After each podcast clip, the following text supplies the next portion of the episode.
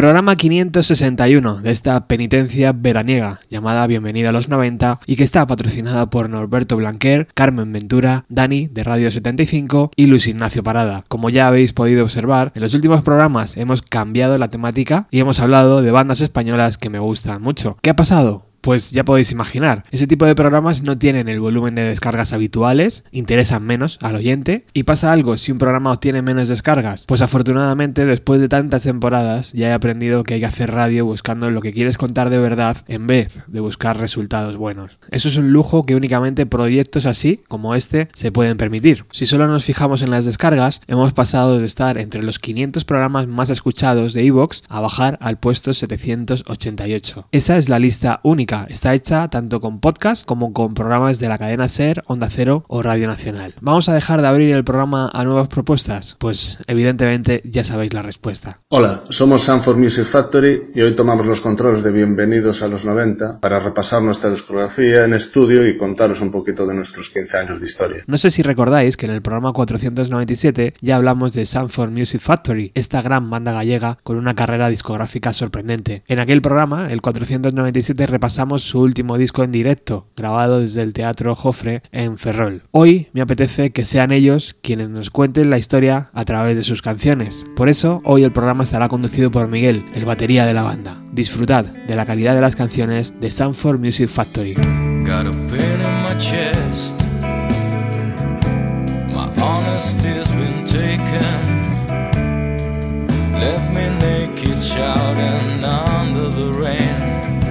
Comenzamos con el proyecto de banda en el 2004-2005, Fernán Varela, Xurxo Grandal y, la voz que estáis escuchando, Milanxo González. Fernán y Xurxo se conocían de estudiar sonido y yo conocía a Xurxo porque tocaba con él en un grupo que se llamaba Twin Beach. Como la canción de Bowie, aunque era un grupo de stoner rock, nada que ver con, con Bowie. Empezamos a ensayar y a buscar colegas para dar forma al proyecto. Se unieron Mario a la guitarra y Benny Bouz al bajo. Con esa formación de quinteto sacamos un EP que en esos años aún se llamaban maquetas. La grabamos con un colega de Xurxo en un local que había sido una tienda de deportes, con un pequeño equipo de grabación y en directo, y comenzamos a tocar en bares y pequeñas salas.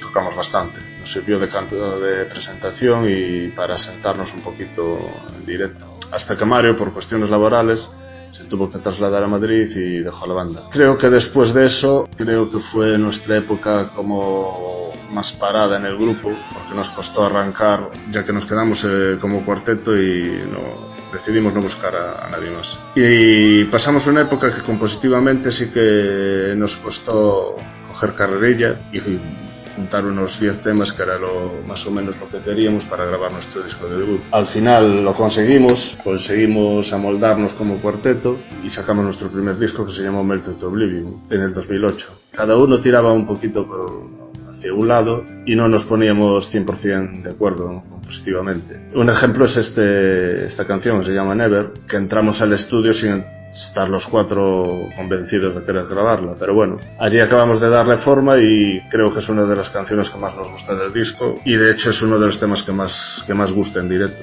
Como anécdota, eh, esta canción, una gran empresa española estuvo a punto de incluirla en un anuncio publicitario, pero bueno, al final la desechó porque la letra no era lo suficientemente positiva para lo que ellos querían vender. Y no voy a decir qué era, pero bueno, era, la empresa era bastante, bastante potente.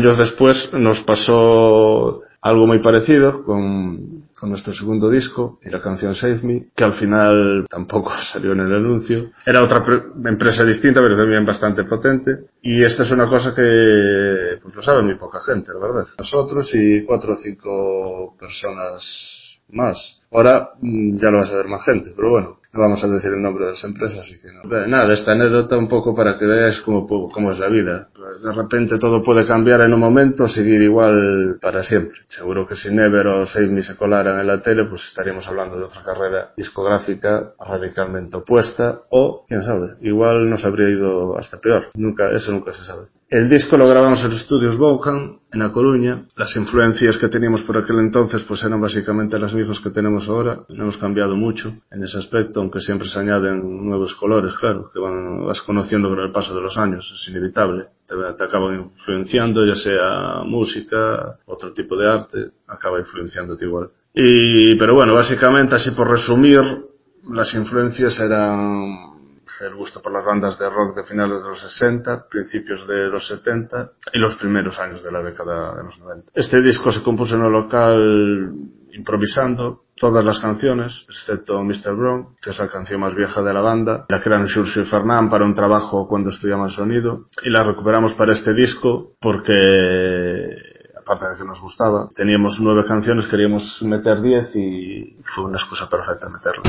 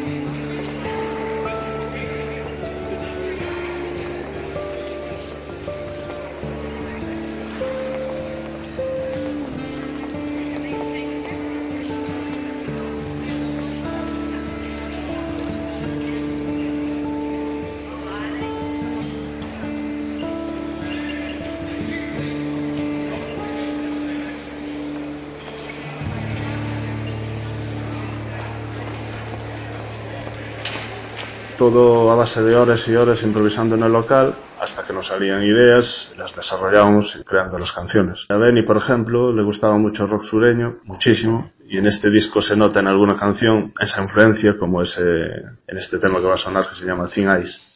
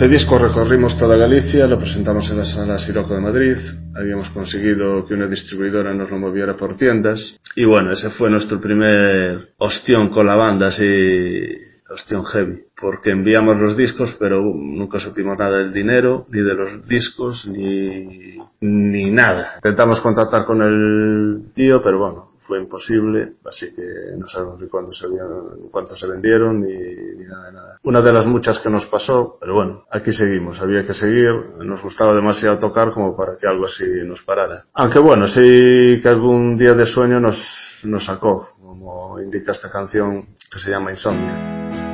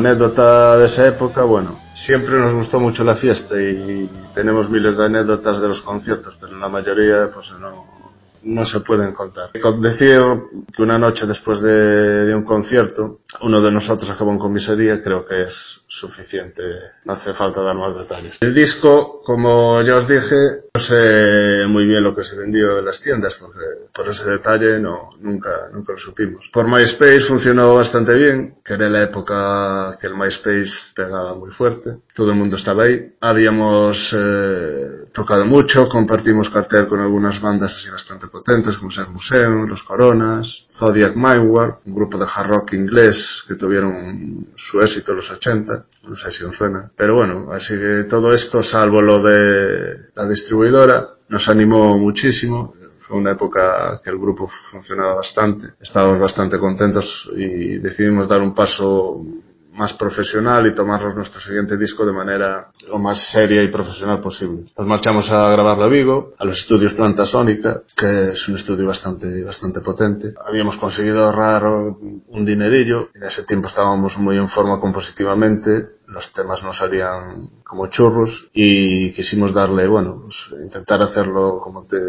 como os cuento, pues lo más profesional que podíamos con, con la pasta que teníamos en ese momento. Los temas salieron improvisando todos en el local, nos pasábamos en esa época muchas horas y por ejemplo como este tema que va a sonar que se llama Kiss of Horizon nos salió de una improvisación y así lo grabamos tal cual. Lo volvimos a tocar, lo grabamos y después fuimos uh, al estudio y lo grabamos sin cambiar absolutamente nada de lo que habíamos improvisado en esa toma.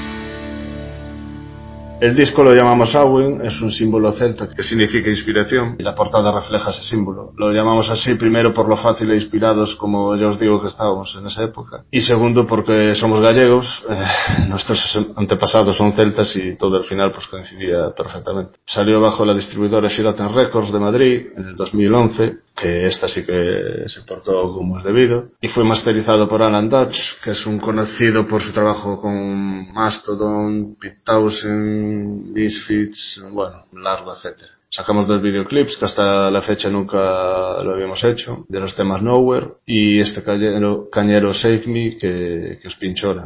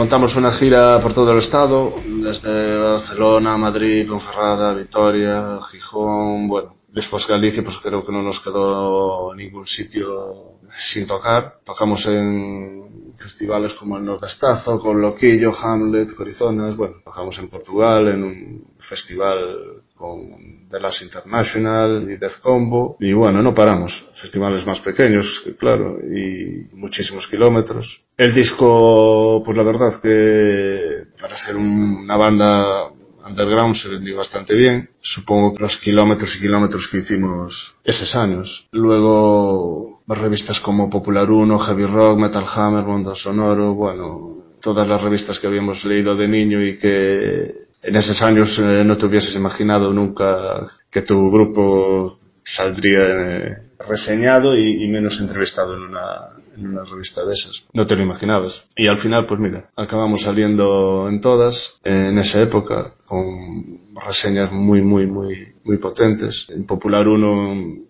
la lista de mejores discos del año, en Mundo Sonoro también, porque hoy, bueno, creo que la mayoría ya no existen de esas revistas, ahora el mundo digital se ha comido todas esas revistas que había miles y, bueno, sobre todo nos, me acuerdo que nos hicieron mucha, mucha, mucha ilusión la Popular 1. Es una revista que ya no la leíamos de niños, sino la estudiábamos. En lugar de estudiar otras cosas, estudiamos la Popular 1, que de hecho es la revista de rock más longeva del Estado. Creo que incluso, eh, la revista de rock más longeva de, de Europa, creo. De esa época otra cosa salientable, pues por ejemplo, un programa que se llamaba En Rede, de la televisión de Galicia, nos sacó un especial grabado en la mítica Iguana Club de Vigo, grabándonos un directo allí, una entrevista, eh, entrevistando a la gente de la sala también. Como anécdota, bueno, me acuerdo que en esa época, eh, supongo que porque grabamos ahí el disco y luego el programa este, en la Iguana Club, pues eh, todo el grupo, mm, o sea, toda la gente que nos entrevistaba o que hablaba con nosotros,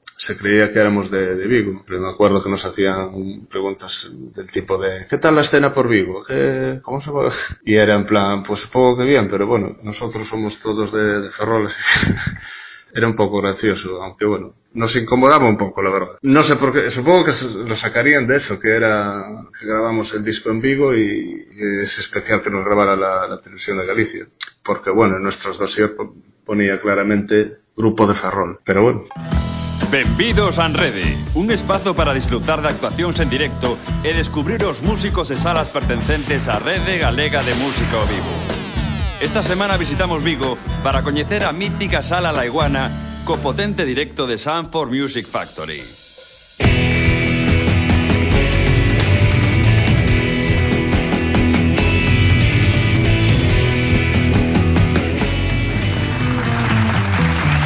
Gracias. Como se compaxina o grupo co traballo diario? Con moita carretera, moitas horas de coche, moitas presas e, e moito traballo, en definitiva. É sair dun traballo para meterse no, no seguinte traballo, que creo que o seguinte traballo sempre é un pouco máis placentero que o primeiro. E, e, e a base de, bueno, de sacrificio un pouco persoal de de non ter tempo para facer outras cousas, pero un sacrificio moi ben levado e, e que eh, en definitiva facemos o que nos dá gana, e como nos dá gana, e, e prácticamente cando nos dá gana. O problema non é non poder facelo eh, de xeito continuado durante toda a semana, ter, ter que restringirnos a estar aquí os fins de semana e, e festas de guardar También hicimos algún acústico en esa época. Tocamos muchísimo y e hicimos muchísimos kilómetros y eso se, al final se nota en el directo. En esa época estábamos muy rodados y temas como este Spiral sonaba como un cañón.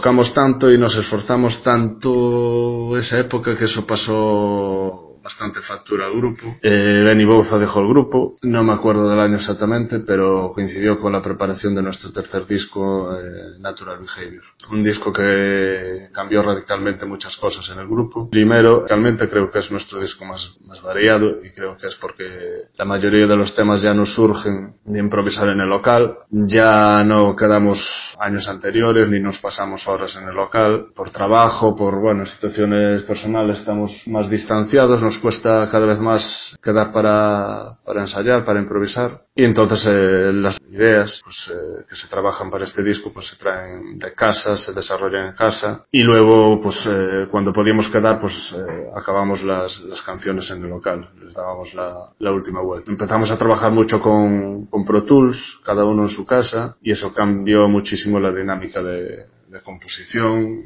incluso la orientación de las canciones también es cambia muchísimo de trabajarlo en casa con programas como el Pro Tools a, improvisar todos juntos en el local. Y nos acaban saliendo temas como este Natural Behavior, que da título al disco, que creo que no nos hubiese salido así improvisando en el local.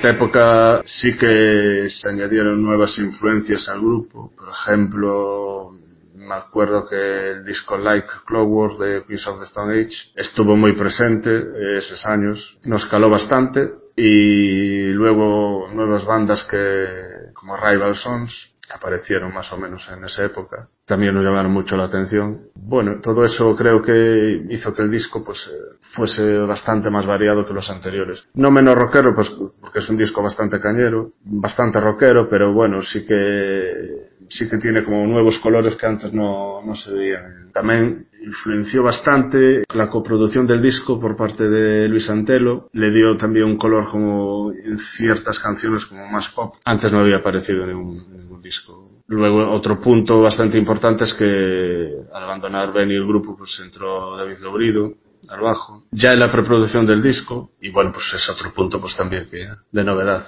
Lo sacamos en el 2015, también fue masterizado por Alan Dodge, fue el primer disco que pudimos sacar en vinilo a través de un crowdfunding. Sacamos dos videoclips, Natural Behavior y Dash, Sweat and Love, que podéis verlos en YouTube como, como todos. Los presentamos bastante, aunque sí que no pudimos darle tanta caña como el anterior Awen. Porque en esa época Fernán y Xurxo fueron papás y bueno, eso ha parado un poco el grupo. Después eh, estamos eh, muy distanciados en kilómetros y eso pues eh, nos ha ralentizado bastante el tema de ensayos y etcétera, etcétera. Luego pues lo típico de la vida, problemas personales, etcétera, etcétera. Esta época ha sido como menos productiva, sobre todo en directo. Nos llamaron para varios festivales eh, que no pudimos cuadrar agendas en estos últimos años. Por lo menos hemos eh, mantenido el, pro- el proyecto vivo y aún así, bueno, pues sí que hemos tocado. Hemos, por ejemplo, tocado en festivales eh, gallegos pequeños, salas, León, Madrid, Galicia. Abrimos para Siniestro Total. Bueno, en ese año ganamos la- el premio de la Diputación de Coruña, el mejor directo y trayectoria como banda, que ya lo habíamos ganado anteriormente, otra vez,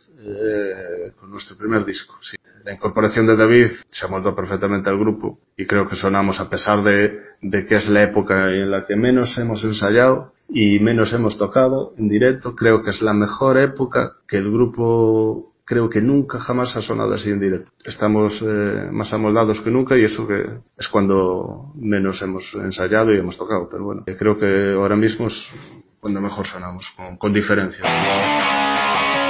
I look behind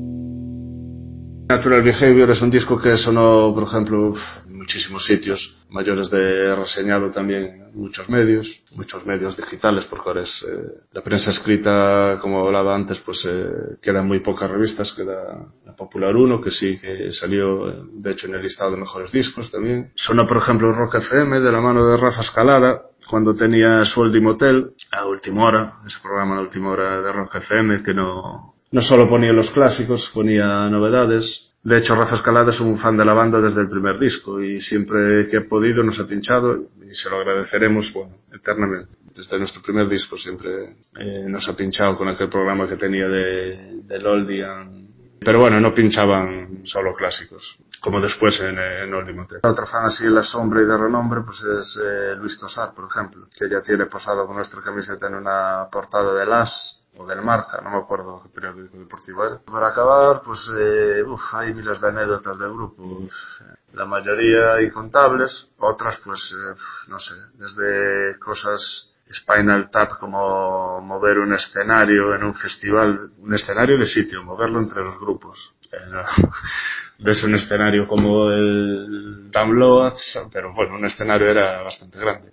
100 conciertos que llevamos, pues nos ha pasado un poco de todo. Y ya para despedirme, pues os dejo este goodbye, este adiós con Fernán a la voz y piano, que queda perfecta de despedida, aunque el grupo no se despide. Acabamos de sacar un, un acústico, un unplugged, eh, llamado Jofre, grabado en el Teatro Jofre de Ferrol, que ya lo destripamos en, en otro programa anterior de Bienvenidos a los 90. Y bueno, nada, agradecer como siempre a Roberto toda la difusión y este programa que somos muy fans, nos gusta mucho. Decirle a toda la gente, a, los oyentes de Bienvenidos a los 90, que pueden escuchar a la banda a través de Spotify, YouTube, eh, todos estos medios digitales, o bien si quieren nuestros discos eh, en físico, pues nada, con contactar con nosotros por alguna red social, se lo enviamos a casa gustosamente. Son tres discos de estudio, eh, solo nos quedan copias del Natural Behavior, del último, del Unplugged Jofre también. Así que nada, un saludo a todos, gracias por escucharnos, un saludo.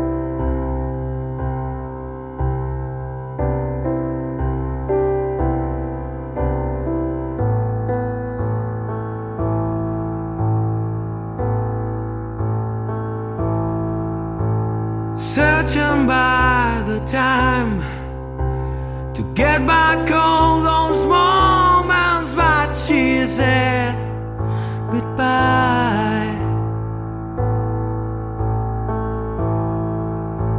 The man who was in bed, escaping from his moments of despair again. Is it too